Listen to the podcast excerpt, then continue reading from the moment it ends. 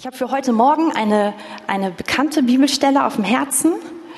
Ähm, ich wollte irgendwie in der Vorbereitung in mehrere andere Richtungen gehen, aber irgendwie bin ich nicht, hatte ich den Eindruck, ich soll da bleiben und bin davon nicht weggekommen.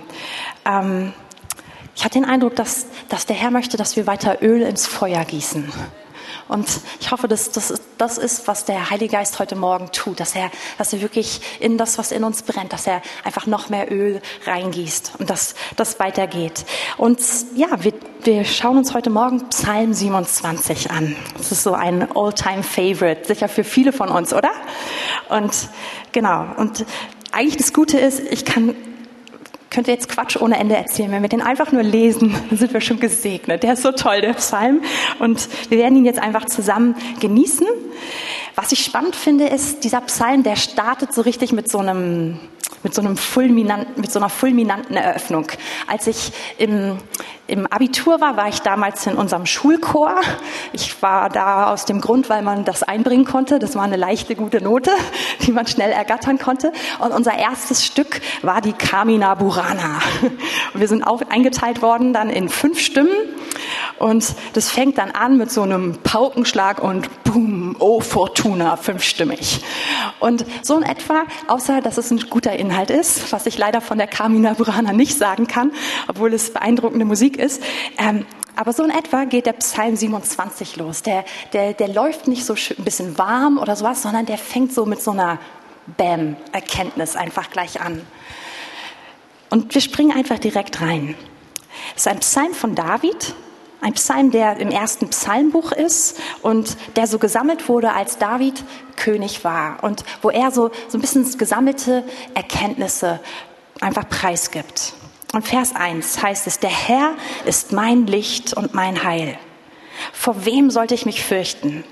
Der Herr ist meines Lebens Kraft. Vor wem sollte mir grauen? David beschreibt hier gleich am Anfang drei Eigenschaften vom Herrn, die so riesig sind, die so gut sind, dass sie sein Leben komplett verändern. Als erstes beschreibt er, dass Gott für ihn Licht ist.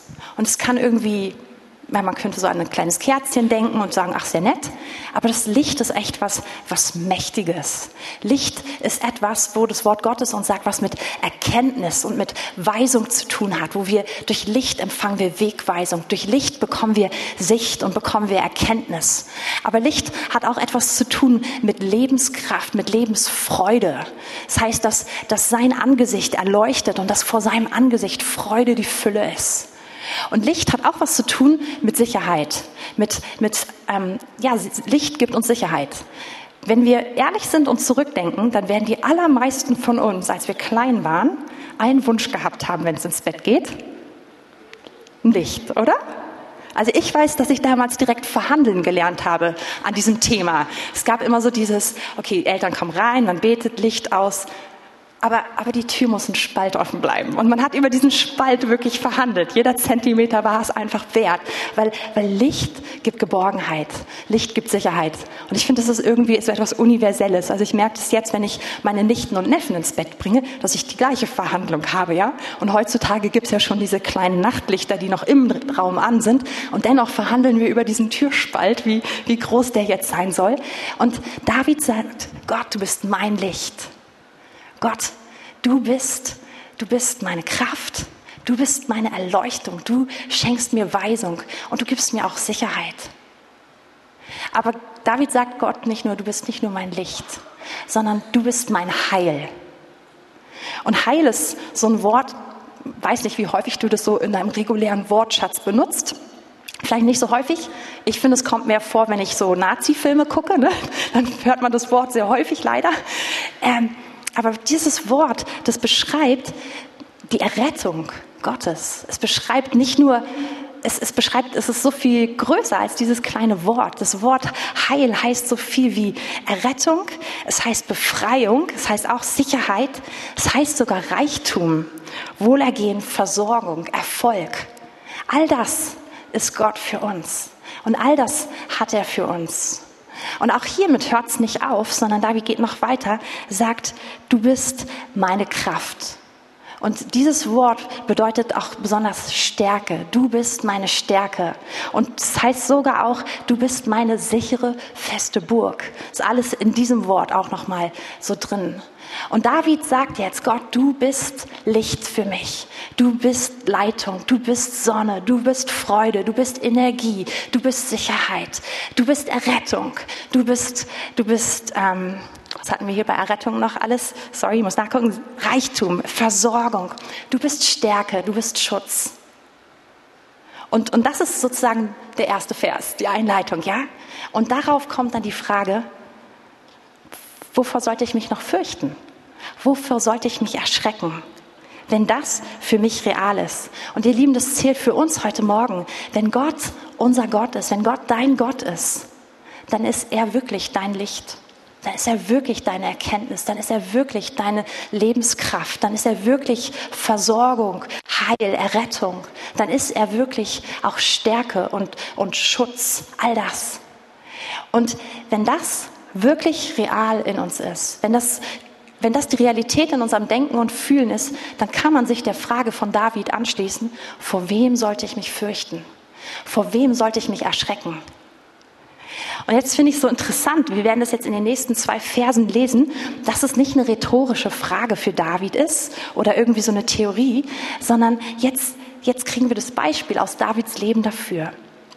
Er sagt in Vers 2, wenn Übeltäter mir nahen, um mein Fleisch zu fressen, meine Widersacher und Feinde, so müssen sie straucheln und fallen. Selbst wenn ein Herr sich gegen mich lagert, so fürchtet mein Herz sich dennoch nicht. Wenn sich Krieg gegen mich erhebt, so bin ich dabei doch getrost. David geht jetzt in die Beispiele rein. Und es sind keine hypothetischen Beispiele, sondern das ist das, was er erlebt hat. Wenn Menschen so ganz gezielt einzelne Personen darauf aus sind, ihn zu vernichten, er sagt das hier ganz drastisch, wenn sie ihn fressen wollen, ja? Wenn sie ihn wirklich ausradieren wollen, dann sagt er, ich weiß, dass das sie selbst treffen wird. Ich weiß, dass sie dabei keinen Erfolg haben werden.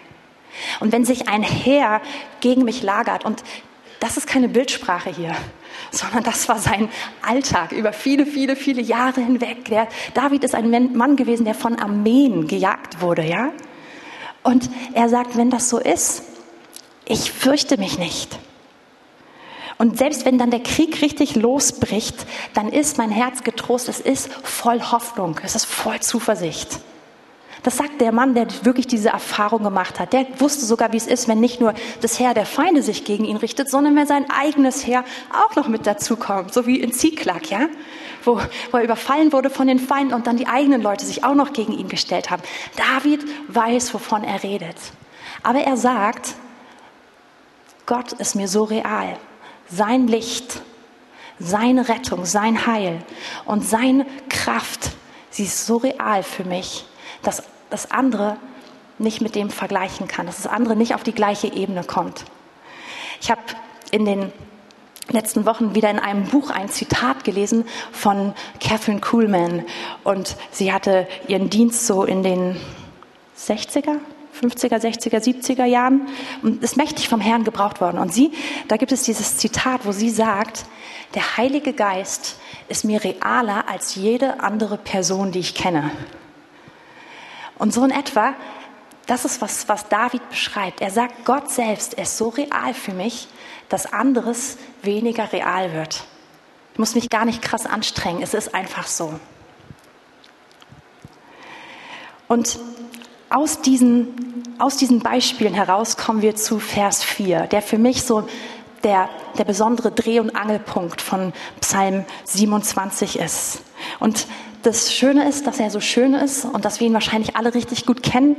Das Traurige ist, dass wir ihn so gut kennen, dass wir manchmal einfach drüber hinweglesen oder, oder ja, einfach nicht mitnehmen, was da drin steht. Und hier steht, hier sagt David, eines erbitte ich von dem Herrn, nach diesem will ich trachten, dass ich bleiben darf im Hause des Herrn mein ganzes Leben lang, um die Lieblichkeit des Herrn zu schauen und ihn zu suchen in seinem Tempel. David sagt, das ist mein Verlangen, das ist mein Wunsch. Und das ist sein Wunsch in dieser Situation, in der er gerade ist, die er beschrieben hat. Inmitten von, von unangenehmen Umständen, inmitten von Dingen, die ihn so krass herausfordern, sagt er, ehrlich gesagt, wenn ich nach vorne käme heute Morgen beim Gebetsaufruf, dann wäre mein Wunsch nicht, bitte greife ein, Herr, bitte schaffe Gerechtigkeit, bitte löse die Situation, sondern mein Wunsch, mein Verlangen, meine Sehnsucht ist, Herr, ich möchte bei dir sein, alle Tage meines Lebens. Herr, ich möchte dich sehen, ich möchte dich anschauen, ich möchte deine Freundlichkeit sehen und ich will in deinem Heiligtum forschen. Und dieser Vers, der ist irgendwie so ein Mysterium und der ist so schön, aber, aber wie kann man so etwas sagen in so einer Situation wie David? Man kann es nur sagen, wenn wirklich Gott so real ist und wenn, wenn unser Denken verändert worden ist. Und ich will es eigentlich schon vorwegnehmen. Ähm, ich glaube, dass Gott dabei ist, gerade diesen Vers wirklich in unser Herz einzugravieren. Und dass er dabei ist, diesen Vers wirklich zu unserem sehnlichsten Lebenswunsch zu machen. Und, und von daher glaube ich jetzt nicht, dass ich hier was Neues erzähle, sondern dass ich eigentlich nur Öl in ein Feuer reingieße, was gerade sowieso am Brennen ist, was der Herr tut. Ich erlebe das so viel in Gesprächen, dass ich höre, wie, wie viele von euch mir erzählen, Mann, Gott tut etwas in meinem Leben und ich habe ich hab ein, ein ausgewechseltes Verlangen. Und, und ich glaube, das ist das, was der Herr heute Morgen bestätigen und, und unterstützen möchte und, und dem noch mehr Kraft geben möchte. Gott ist dabei, das zu tun in uns, was David erlebt hat. Und Lass uns ein bisschen diesen Wunsch mal ein bisschen genauer anschauen, den David hat. Einfach um, um ihn noch mehr wirken zu lassen. Also David sagt, ich habe einen Wunsch. Einen sozusagen vor allem anderen. Ich glaube nicht, dass, dass er gar keine anderen Wünsche mehr in seinem Leben hat, aber dass er sagt, das ist mein Hauptverlangen. Das ist das eine. Und dieses eine gliedert sich irgendwie eigentlich auf in drei Sachen, die irgendwie doch das Gleiche sind, aber die so verschiedene Aus, Ausfächerungen davon zeigen. Er sagt, eins erbitte ich, nach einem sehne ich mich, trachte ich. Und jetzt ist der erste Punkt, dass ich bleiben darf im Hause des Herrn mein Leben lang. Und wir, David schreibt es zu einer Zeit, wo es das Haus des Herrn so im, im ganz klassischen Sinne, wo es diesen Tempel nicht gibt, noch nicht gibt. Und es ist gut für uns, weil wir wissen, dass er nicht eine spezielle Location an dieser Stelle meint, sondern dass er von der Gegenwart Gottes redet. Und dass er sagt, mein Wunsch ist die Gegenwart Gottes. Mein Wunsch ist nah an ihm zu sein. Und hier ist nicht nur die Rede von Gefühlen, aber die gehören ganz, ganz, ganz definitiv dazu. Es ist wirklich schwer, in der Gegenwart einer Person zu sein, ohne etwas zu spüren, ohne diese Person wahrzunehmen. Fabi war die letzten Tage ganz schön krass erkältet und ich habe Abstand gehalten von ihm und das war ganz merkwürdig, weil ich das gar nicht so gewöhnt bin, irgendwie seine Umarmung nicht zu suchen. Wenn ich mit ihm zusammen bin, dann ist es klar, dass Umarmung dazugehört, dass Nähe dazugehört, dass sich wahrnehmen und sich fühlen dazugehört. Es hängt nicht alles da dran, aber es hat ganz, ganz, ganz viel damit zu tun. Und David sagt, danach ist mein Leben ausgerichtet danach sehne ich mich. Und er sagt, dann, dann fängt er an, diesen Wunsch noch gen weiter genauer zu beschreiben. Ich will bei ihm sein und um die Lieblichkeit des Herrn zu schauen. Ich will ihn anschauen. Und ich will sehen, wie er ist. Und dieses Wort Lieblichkeit ist, ist auch so viel breiter gefächert. Wenn, ihr es, wenn wir es an, an, also nachschlagen, was ich immer wieder mit Worten tue, dann ist da auch noch drin die Schönheit Gottes, sein Glanz, seine Gnade, ähm, seine Freundlichkeit, auch die Freude seines Angesichts. All das ist wirklich schon in dem Wort, was da steht, drin. Und die armen Übersetzer müssen sich immer für eins im Deutschen entscheiden, ja. Aber das Wort hat eine, hat eine breite Bedeutung. Und David sagt, ich will, ich will ihn sehen. Ich will ihn wirklich sehen.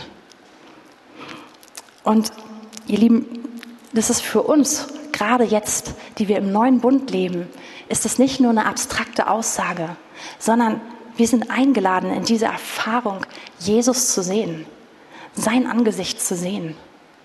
Und ich erlebe das auch gerade in den letzten Monaten ganz besonders, wie der Herr mich einlädt, wirklich ihn anzuschauen mit meinem inneren Menschen. Es ist nicht, dass ich jeweils eine offene Vision vor mir habe, dass ich Augen offen habe und dass, es, dass ich wie, wie ein ja, dass ich es offen so sehe, aber mit meinen inneren Augen, dass, dass ich eingeladen bin, wirklich Jesus anzuschauen. Und das ist etwas, was der Heilige Geist tut. Der steht neben mir und der zeigt ihn mir. Und, und es ist so schön, ihn anzuschauen. Auch in seinen, die verschiedenen Aspekte seines Wesens anzuschauen. Und, und das, davon redet David hier. Und der dritte Teil von seinem Wunsch, der heißt hier in meiner Übersetzung, mm, und ihn zu suchen in seinem Tempel oder in der Fußnote zu forschen in seinem Heiligtum. Und auch das, ich habe es mir einfach noch mal ein bisschen im Urtext angeschaut und das ist total cool. Dieses Wort, ähm, was, was mit forschen übersetzt wird, das heißt pflügen.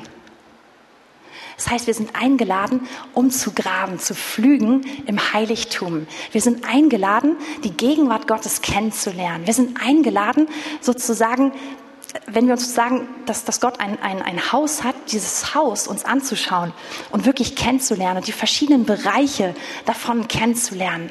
Und einfach nicht nur zu wissen, ich bin nah bei Gott und ich kann ihn anschauen, sondern ich schaue den Raum an, in dem er regiert. Ich schaue den Raum an, in dem er sich bewegt. Und das ist etwas, was, was mich schon wirklich eine ganze Weile bewegt. Es hat vor vielen Jahren angefangen, dass ich gemerkt habe, dass der Heilige Geist mich einlädt und sagt, Katrin, schau dir diesen Raum genauer an. Und ich, am Anfang war ich so ein bisschen irritiert, aber ich habe gemerkt, na, es ist so wichtig, dass ich die Gegenwart Gottes kennenlerne.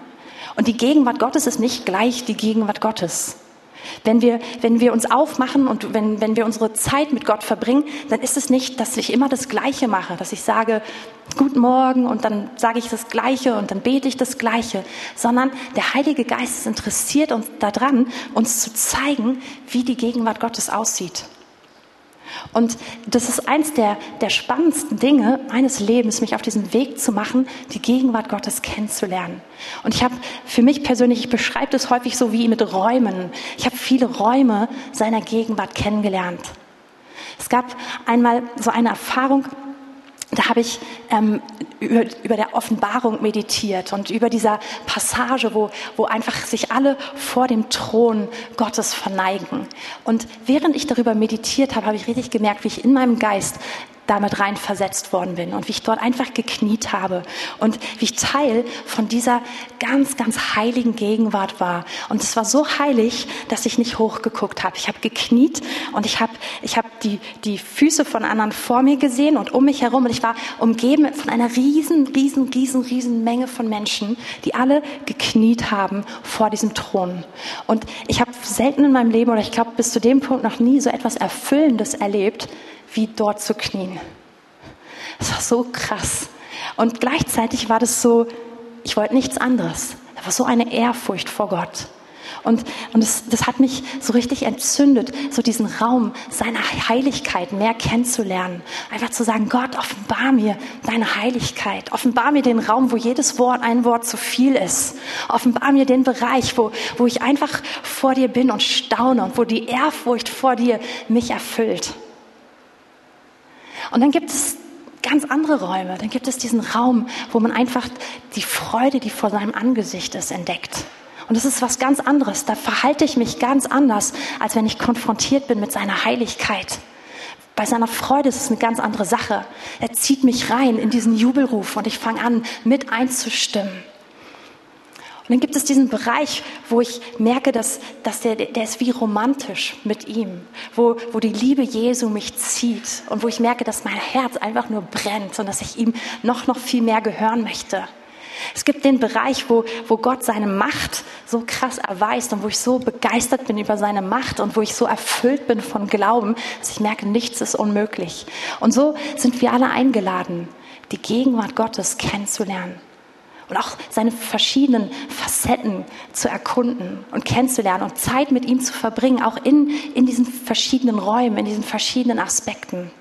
Und ich finde es ist unglaublich spannend, auch gerade wenn ich, wenn ich Zeit mit ihm habe, ihn zu fragen, Herr, was machen wir heute? Was willst du mir heute zeigen?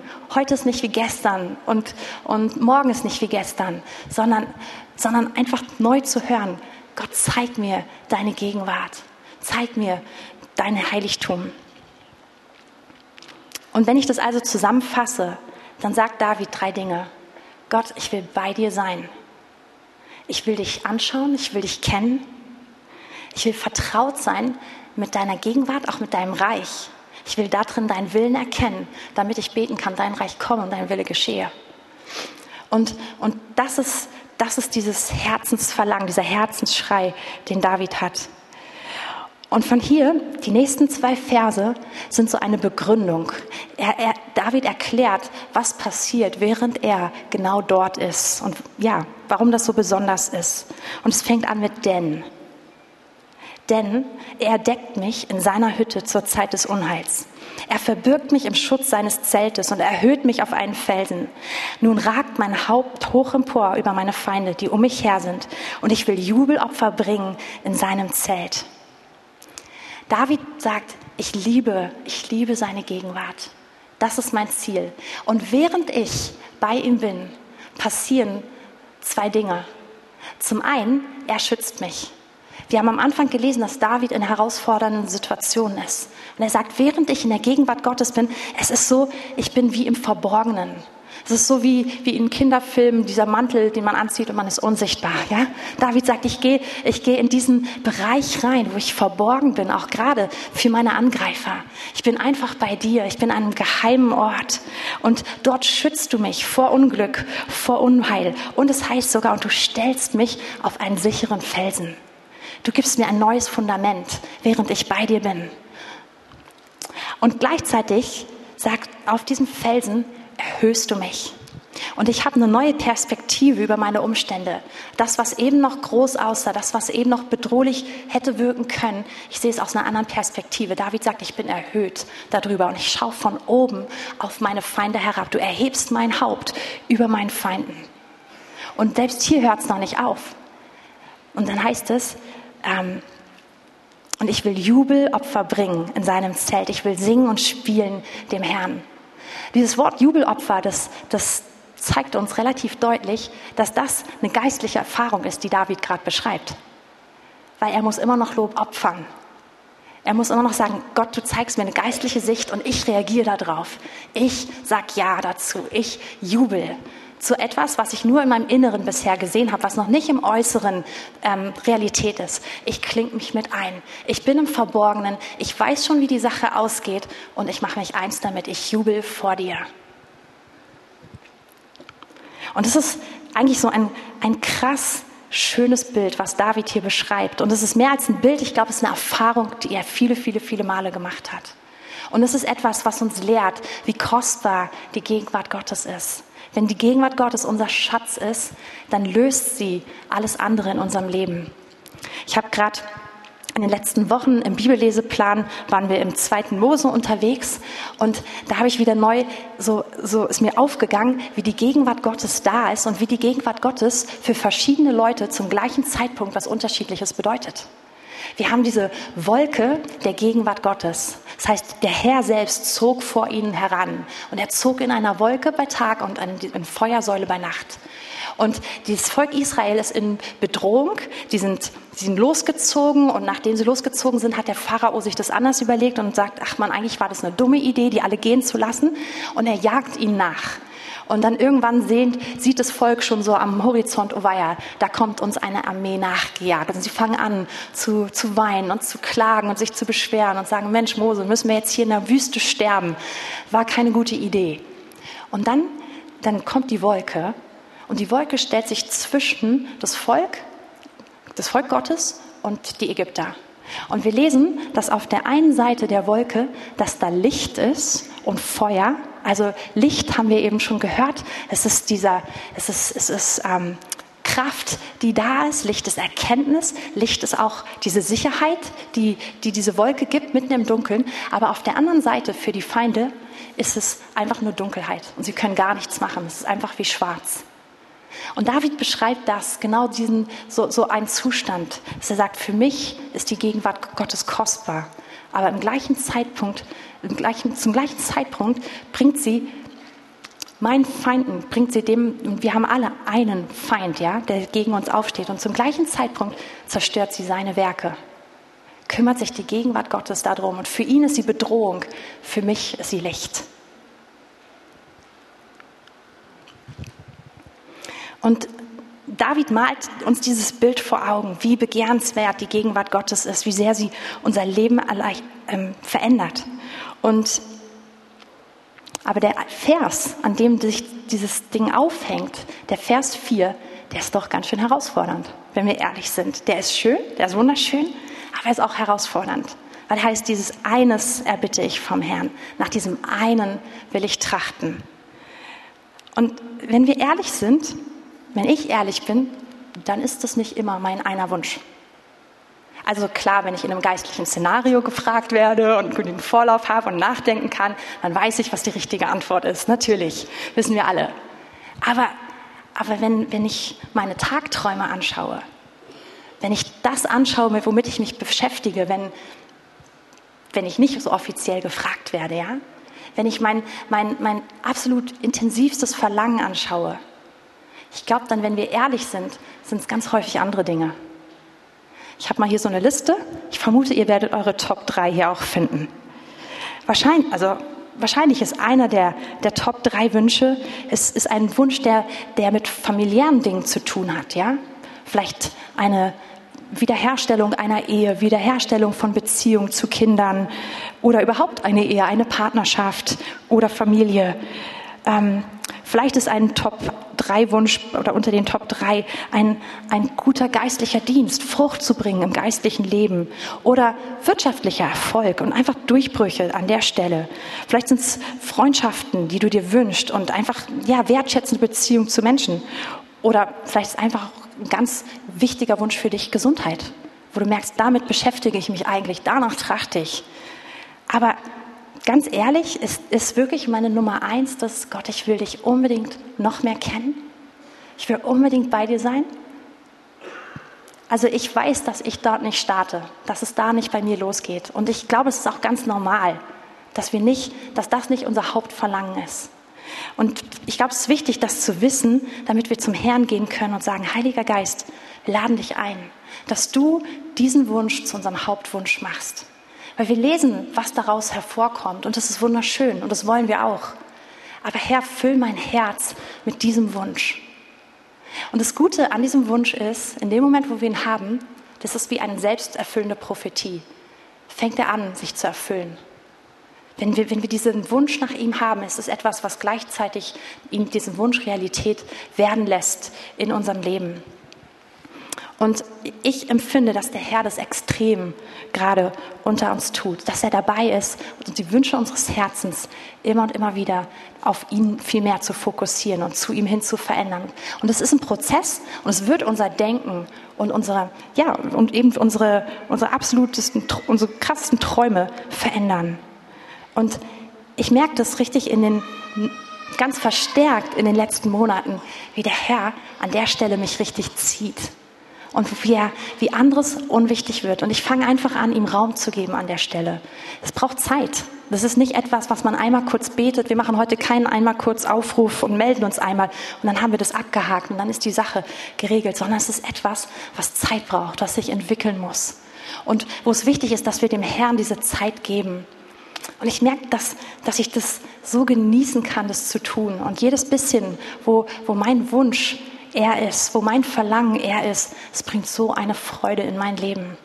Weil vor seinem, Freude, vor seinem Angesicht ist wirklich Freude in Fülle. Und es ist, es ist einfach schon so schön, sich das überhaupt wünschen zu können.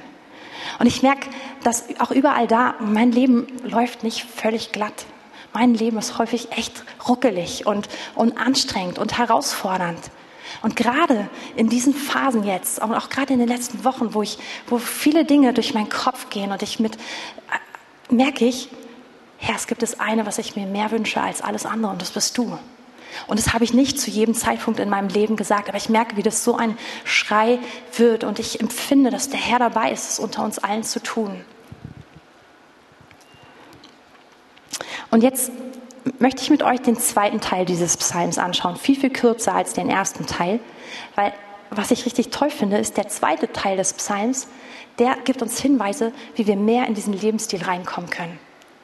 Bis hierhin ist es so, ein, so eine tolle Sache. Wir würden sicher alle sagen, Amen, ich will es auch, ich bin dabei. Aber die große Frage ist ja immer, wie? Wie wird es Realität in unserem Leben? Und ich glaube, dass David sich hier zeigt und dass er sich hier mit Absicht zeigt, damit wir an ihm lernen können, wie er immer tiefer da reingeht.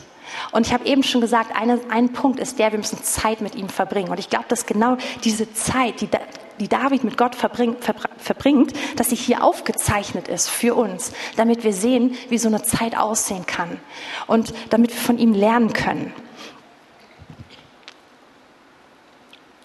Und bevor wir reinspringen, möchte ich eigentlich schon auch wieder vorweg sagen, ich finde, dass man zwei Motive immer wieder findet jetzt in, den nächsten, in den nächsten Versen, die wir lesen. Und zwar ist David relativ, er ist, er ist sehr ehrlich.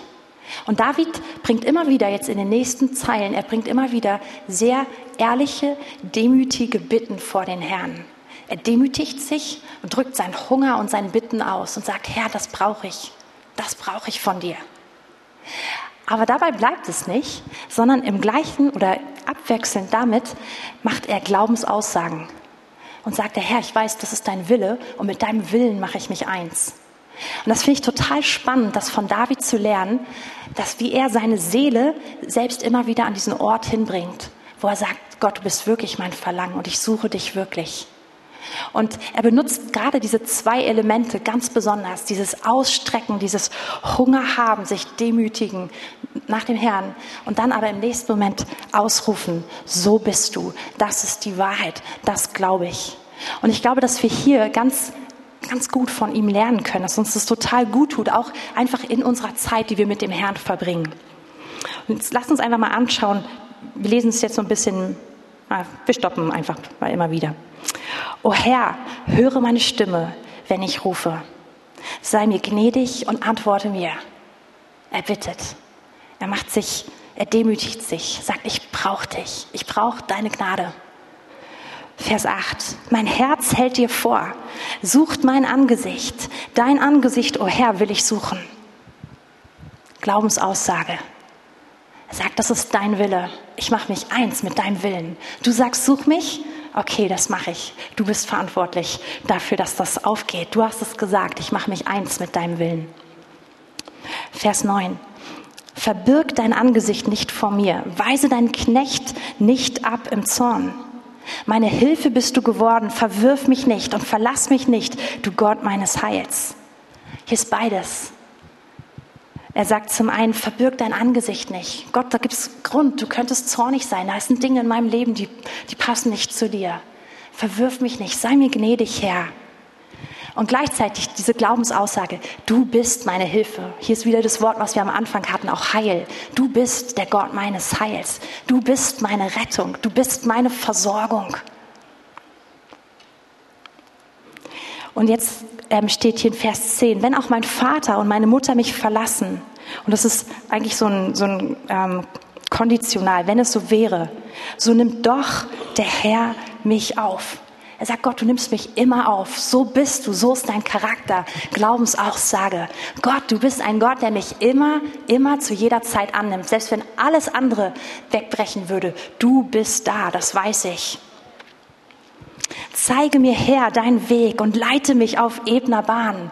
Das ist eine Bitte, ein, ein, eine demütige Bitte. Gott, ich brauche deine Leitung, ich brauche deine Führung. Ich weiß den Weg nicht, ich weiß nicht, wo es lang geht. Um meiner Feinde willen, zeig mir, wo es lang geht. Um meiner Feinde willen, gib mich nicht preis der Gier meiner Feinde, denn falsche Zeugen sind gegen mich aufgestanden und stoßen Drohungen aus. Vers 13. Ach, wenn ich nicht gewiss wäre, dass ich die Güte des Herrn sehen werde im Land der Lebendigen. Das ist vielleicht eine komische Konstruktion, aber er sagt, ich bin gewiss, dass ich die Güte Gottes sehen werde im Land der Lebendigen. Das ist eine Gewissheit, die er vom Herrn holt. David holt sich all seinen Glauben vom Herrn. Der muss gar nichts Eigenes hier zusammenkratzen, sondern er sagt, ich stelle mich auf das, was du gesagt hast. Du hast gesagt, ich soll dich suchen, also suche ich dich. Du bist mein Heil, also rufe ich das aus und sage, du bist mein Heil. Und ich bin gewiss, dass ich deine Güte sehen werde, weil du gütig bist. Und ihr merkt schon, David bringt diese zwei Dinge vor den Herrn. Und wir merken hier, der ist kein, der ist kein Hero, wo alles schon immer klar war und wo alles immer wieder geht, sondern seine Seele ist auch immer wieder an dem Ort, wo sie wieder dahin zurückkommen muss, dass er sagt, du bist alles, was ich brauche.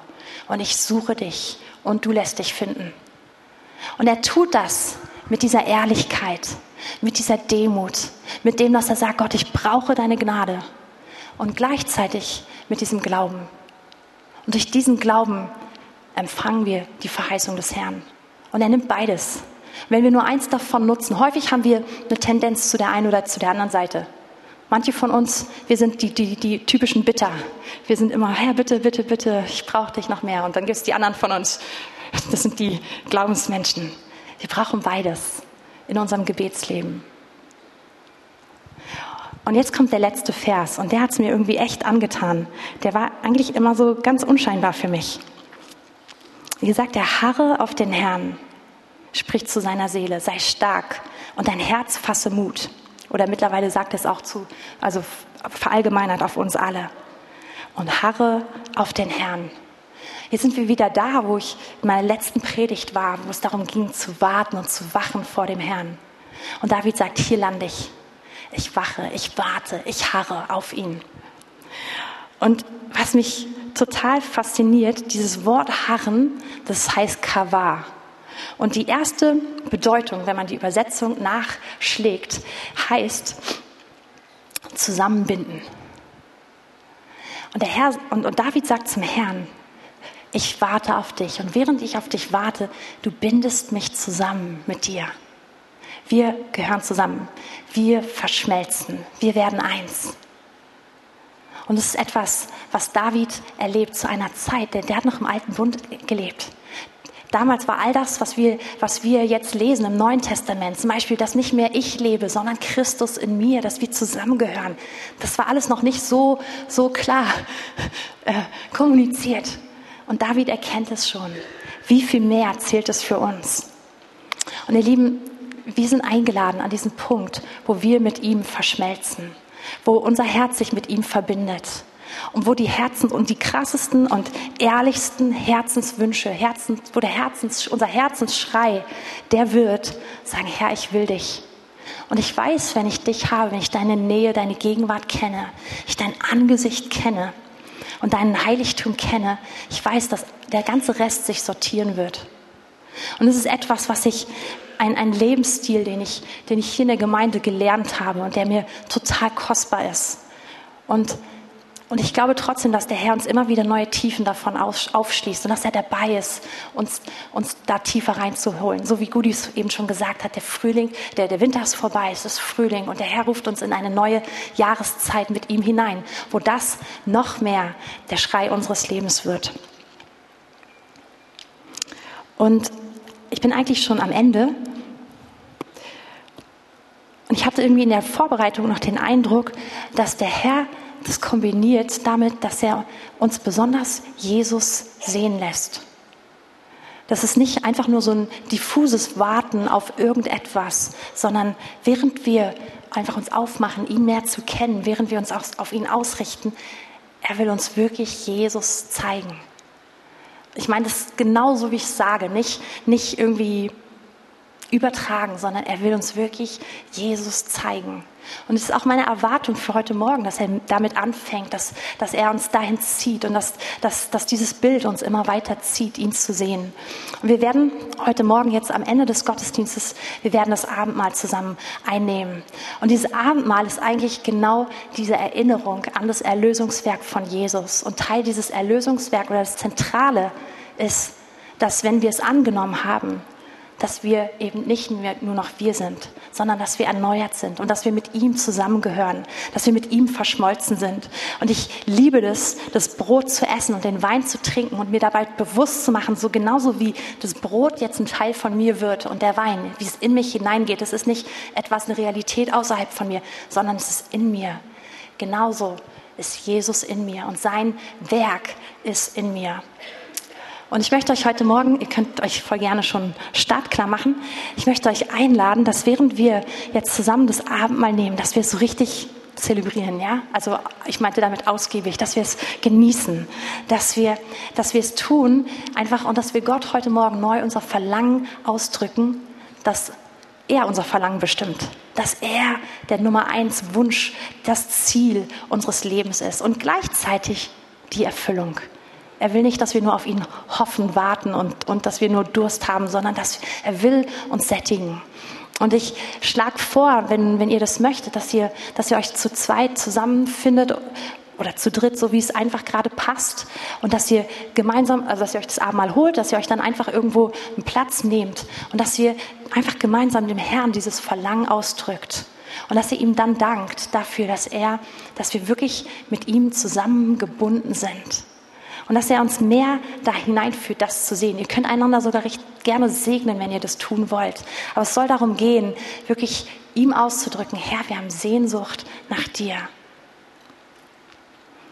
Und ich glaube wirklich, dass während wir das tun, dass, dass der Herr uns heute Morgen begegnen möchte. Ich glaube, dass Jesus wirklich einfach sich offenbaren möchte. Und der Heilige Geist liebt es, uns dahin zu ziehen, dass wir ihn anschauen. Und es ist nichts, nichts Spukiges, es ist nichts Krasses, sondern wir sind dazu gerufen, alle Tage unseres Lebens.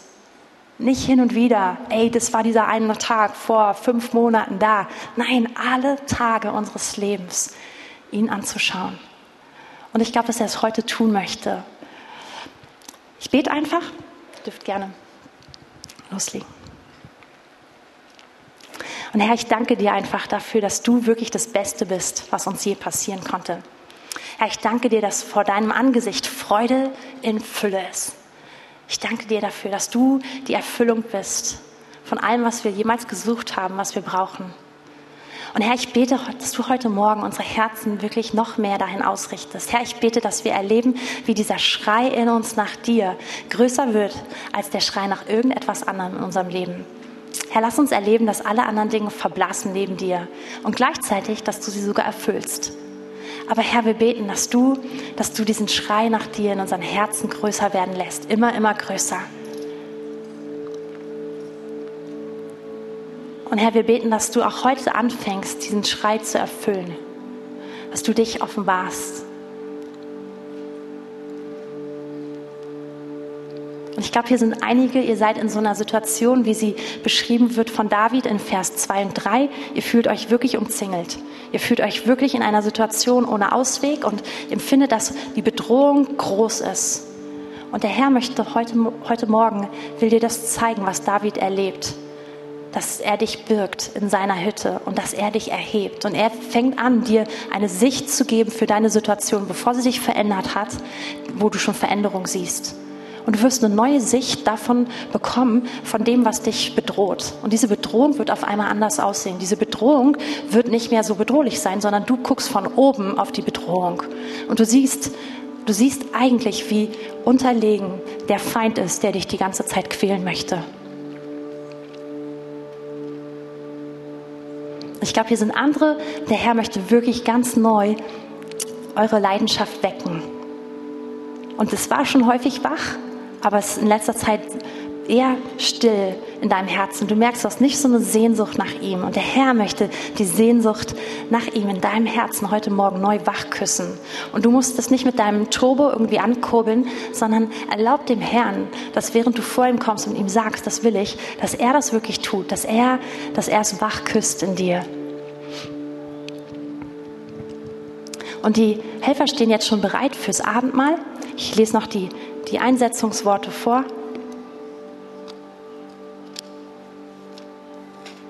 Ah, ich habe kein Zeichen drin gehabt.